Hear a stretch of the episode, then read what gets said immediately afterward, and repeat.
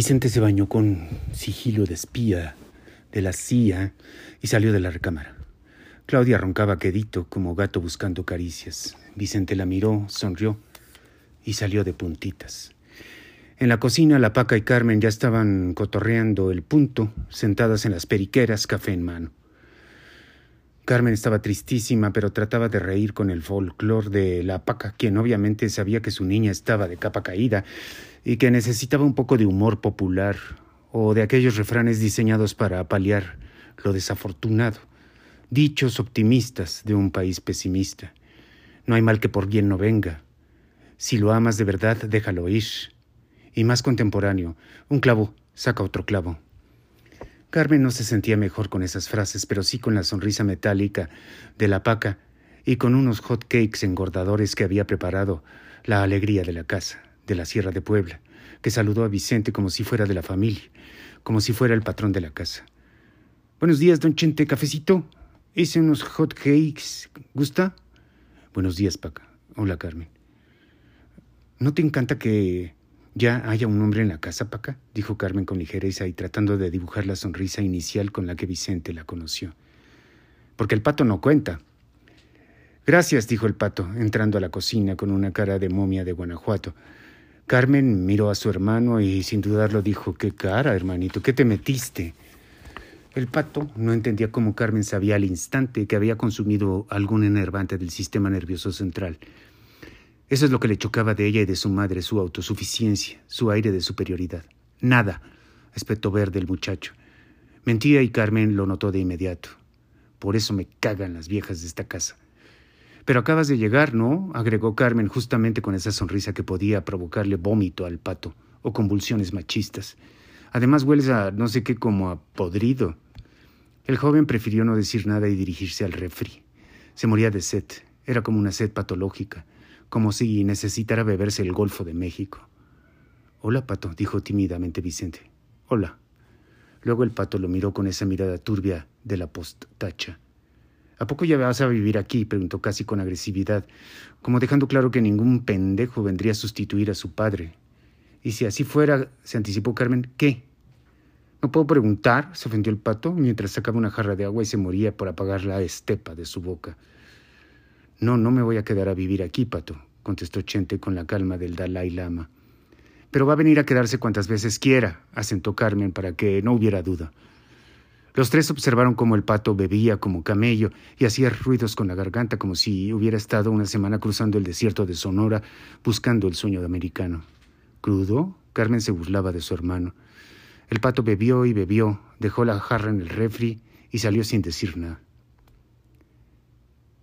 ¿Por qué no te llevas con tu hermano, Carmen? Porque es un imbécil. Ah, solo que sea por eso, sonrió Vicente con ironía mientras la paca le entregaba feliz tres hot cakes y la miel de maple. No, no es eso. Carmen se puso seria. La verdad es que mi hermano siempre apoyó a mi papá, se puso de su lado y culpó a mi mamá del divorcio. Y en realidad la culpa fue todita de mi papá que en paz descanse. Él tiró todo por la borda. Él no supo valorar a mi mamá. Le pintó el cuerno. Él no tomó las riendas de su vida, perdió el control y mi mamá no podía vivir con eso. Mi papá pudo haber ido a Alcohólicos Anónimos o a Monte Fénix Pudo haber ido a terapia, arreglar su vida, ser digno de admiración, pero no lo hizo, y su solución fue perforarse el cráneo. El remate de Carmen fue amargo como cerveza añeja. La Paca y Vicente tragaron saliva y pusieron cara de monjes con voto de silencio. Mi hermano nunca vio la mediocridad de mi papá, siguió Carmen en su segundo aire. Me duele, pero es la neta. Al contrario, tomó lo peor de él, la botella de tequila, la pereza y la mezquindad. El pato es un parásito de la sociedad que toma mucho, que apenas pasa sus materias en la universidad, que se la vive de juerga y ahora, como lo acabo de notar, se está metiendo algo. ¿Droga? confirmó Vicente. Obvio.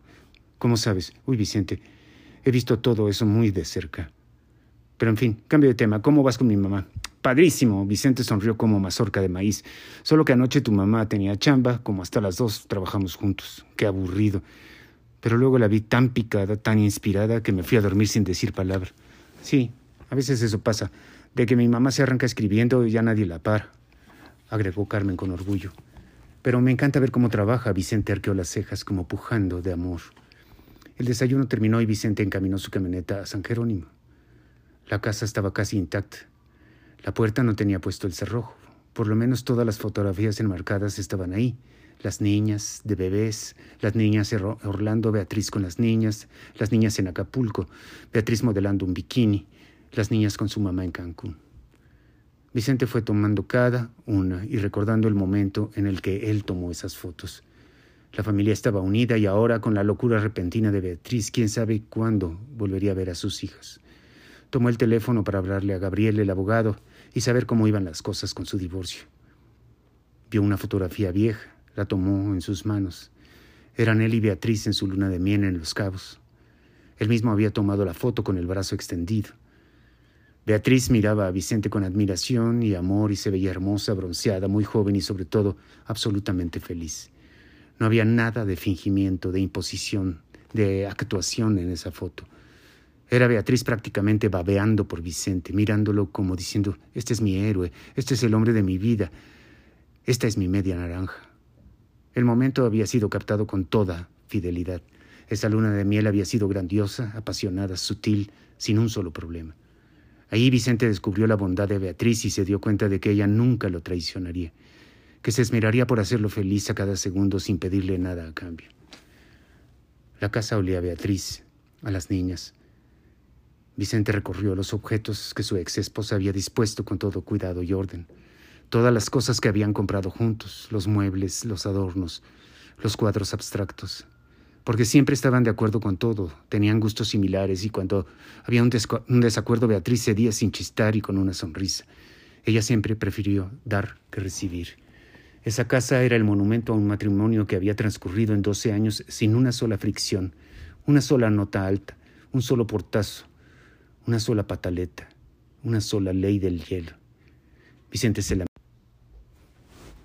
Vicente se lamentó, sentía nostalgia y eso no le gustaba.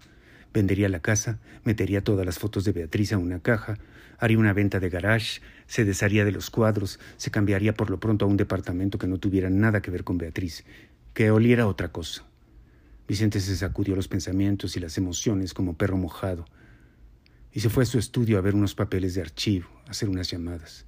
Ahí se dio cuenta de que no tenía fotos de Claudia, más que una vieja impresión de hacía 22 años, que quién sabe dónde estaba. Vicente la buscó por todos lados, fue a la recámara, auscultó los cajones, nada. Claudia corrió a la empresa a entrevistarse con el, el gigante, la flaca y Carlo porque aunque estaban encantados con lo que había hecho la dramaturga populachera con la historia del trasplante de rostro, tenían unos comentarios. En el camino habló con Vicente, quien le dijo que estaba buscando una foto suya, que había guardado en algún lado. Claudia le dijo que en esa foto ella tendría 20 años y que no era justo. Se dijeron todos los tequieros del repertorio de la cursilería y Claudia llegó al estacionamiento de la empresa y corrió a los elevadores. Curiosamente el grandote ya había llegado y la estaba esperando. La Junta fue entusiasta, hubo abrazos y felicitaciones. La telenovela, con todo lo que había planeado, remontaría su rating y se volvería un éxito, como los que siempre habían hecho Claudia y el Chief. Vicente al tiempo, en el estudio de la Casa de San Jerónimo, pensaba en el rescate del gobierno federal de los Estados Unidos, en el premio que recibirán los gringos ricos por ser unos tranzas, desalmados, inmorales, avariciosos y sin escrúpulos, y en por qué los empresarios y banqueros que se habían portado bien que habían hecho las cosas derechas, que habían previsto la crisis, no recibirían nada. Es decir, el presidente de Estados Unidos, George Bush II, estaba premiando a los abordazados o a los imbéciles. Escribía sobre el crecimiento cero de la economía mexicana cuando se puso de pie y fue a la recámara. Ahí estaba todavía el perfume de Beatriz. Vicente se sentó a la orilla de la cama. El olor de Beatriz lo remitía a tantas y tantas noches que pasaron en esa cama.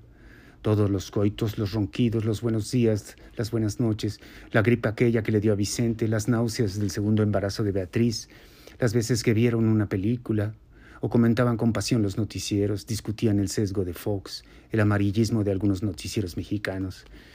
Esa cama había sido el escenario central de la última década de Vicente. Era un monumento, una reliquia, un set. Había sido el corazón de su casa y de su existencia. El, reencuentro con Claudia, el inolvidable sexo en el presidente intercontinental, la reacción esquizofrénica de Beatriz, la muerte del ex esposo de Claudia, todo había sucedido como un relámpago de un millón de volts. Vicente no había tenido oportunidad de sentarse a reflexionar, a poner todo en su debido orden. Él acostumbraba a colocar todo en catálogos, secciones, folders específicos dentro de su mente. Su vida había sido además ordenada y predecible los últimos doce años una extraordinaria esposa, las hijas creciendo, un trabajo decente y constante en la prensa mexicana y mucha tela de donde cortar en el sexenio del presidente Vicente Fox y la inagotable riqueza literaria y cómica de la política mexicana. No hubo sobresaltos, las amistades, los parientes políticos, quizá alguno que otro miedo cuando las niñas se enfermaban, cuando recibió esa amenaza telefónica de los narcos, pero en general todo procedía de acuerdo con un plan estricto, exacto, sin baches, en línea recta, suavecito como un vuelo sin turbulencias.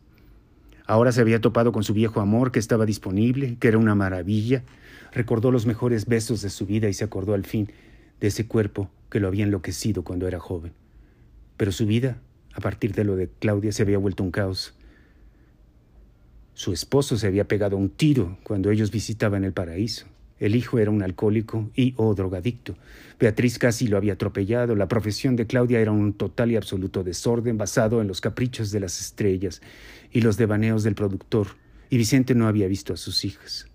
Por un momento pensó si no era mejor el orden anterior. Eso que sentía ahora, ese amor renovado, desbordado, era también motivo de angustia, de una ansiedad sin límites, no sabía de sus hijas, Beatriz había desaparecido, la casa, la cama estaban vacías, como si la familia hubiera sufrido de una muerte súbita. Pero ya no se podía volver al orden anterior, las decisiones tomadas eran irreversibles. Vicente cuestionó una vez más el concepto de amor verdadero. Recordó lo que le había dicho Claudia sobre el melodrama, cuando habló de una fuerza implacable, del designio inapelable de los dioses. El amor lo justifica todo. Hay que obedecer al amor, porque además es tan escaso, tan difícil, tan escurridizo. Pero de verdad es un designio inapelable. ¿Dónde queda la libertad humana? ¿Dónde el futuro de dos seres inocentes que ahora estaban siendo destrozados por la locura repentina de su madre? ¿Debió Claudia haber ayudado a Miguel? ¿Eso lo hubiera salvado de la muerte? ¿Valía la pena la vida de Miguel? En San Luis Potosí, Beatriz metió las baletas a su coche. Rocío le sonreía desde el umbral de la puerta sabiendo que su hermana había tomado la mejor decisión. Las niñas se despedían de su tía y Beatriz se acercó para abrazarla. Ambas lloraron. Suerte, solo dijo Rocío. Gracias, contestó Beatriz, con lágrimas en los ojos.